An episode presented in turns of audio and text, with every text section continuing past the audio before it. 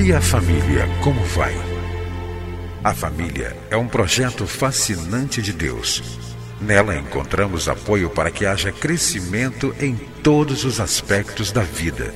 No entanto, para que esse projeto seja bem sucedido, é preciso seguir os padrões do idealizador da família. Na Bíblia, a palavra de Deus, encontramos as diretrizes que vão nos levar a uma vida familiar equilibrada e nela também vamos aprender a defender a família dos ataques que tem sofrido nos últimos dias. Está começando o programa Vida em Família, do Ministério Oicos.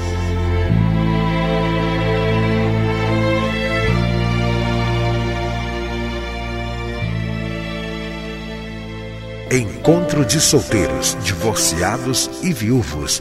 Participe! Acesse nosso site www.cliquefamilia.org.br para ter mais informações. Você vai ouvir agora mais uma mensagem para fortalecer a sua família.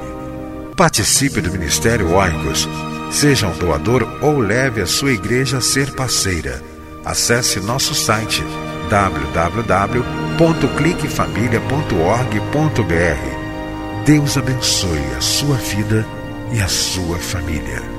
Temos estudado em nossos programas sobre o tema Família, uma visão de Jesus. A nossa proposta é estudar os pensamentos de Jesus sobre o tema casamento, família, educação de filhos, divórcio, celibato, o que Jesus ensinou e os evangelhos registram sobre esses temas tão importantes para os nossos dias. Hoje eu quero conversar com você sobre o tema o ensino de Jesus sobre o divórcio.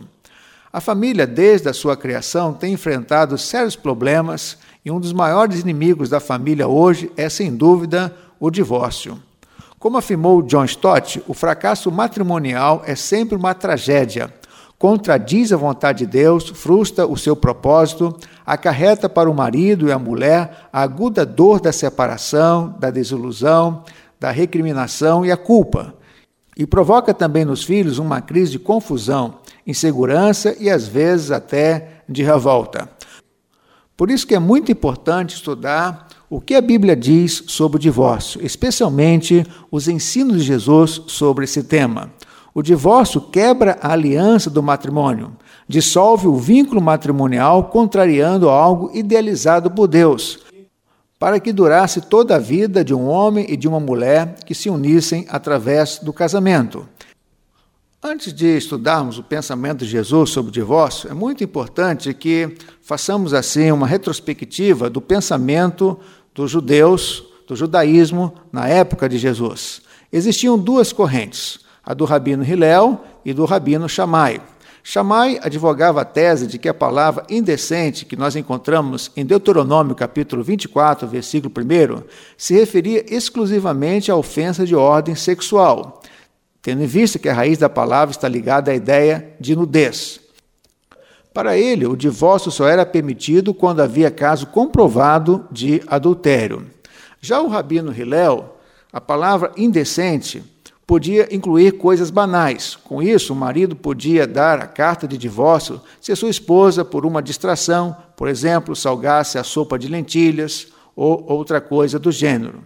Também, o segundo o rabino Hillel, o marido podia dar carta de divórcio se o relacionamento se tornasse monótono, tendo em vista a palavra desprezar que encontramos em Deuteronômio capítulo 24, versículo 3. Concluindo, o rabino Shammai era mais severo, se aproximava mais do pensamento de Jesus. O rabino Hillel era mais liberal. Vamos então verificar qual o pensamento de Jesus sobre o divórcio. Jesus coloca a sua posição a partir de um argumento, de uma pergunta dos fariseus. Talvez, para alguns comentaristas bíblicos, a pergunta tinha sido formulada para testar a posição de Jesus sobre a união ilícita de Herodes com Herodias. Jesus sabiamente aproveitou a oportunidade para deixar a todos os crentes preciosas lições quanto a esse importante tema, o divórcio. Ao ler os evangelhos, podemos verificar quatro relatos do posicionamento de Jesus sobre o divórcio. em Mateus capítulo 5, versículo 32, capítulo 19, versículo 9, Marcos capítulo 10, do versículo 11 até o versículo 12, e Lucas capítulo 16, versículo 18. Nesses textos nós podemos ver a cláusula de exceção colocada por Jesus. O primeiro relato de Mateus sobre a opinião de Jesus em relação ao divórcio está no contexto do Sermão do Monte, Mateus capítulo 5, versículo 32. Nessa passagem, Jesus emite o conceito dentro das seis antíteses introduzidas pela expressão ouviste que foi dito, Mateus capítulo 5, versículo 17. O outro registro é quando os fariseus fazem a pergunta.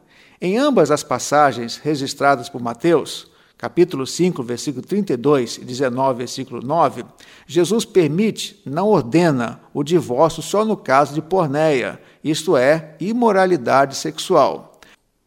Embora algumas versões tenham traduzido porneia como infidelidade, essa palavra grega também pode ser aplicada a qualquer prática sexual ilícita, incluindo não somente infidelidade ou adultério, como também homossexualismo, bestialidade, incestos e outras coisas desonrosas do ponto de vista sexual.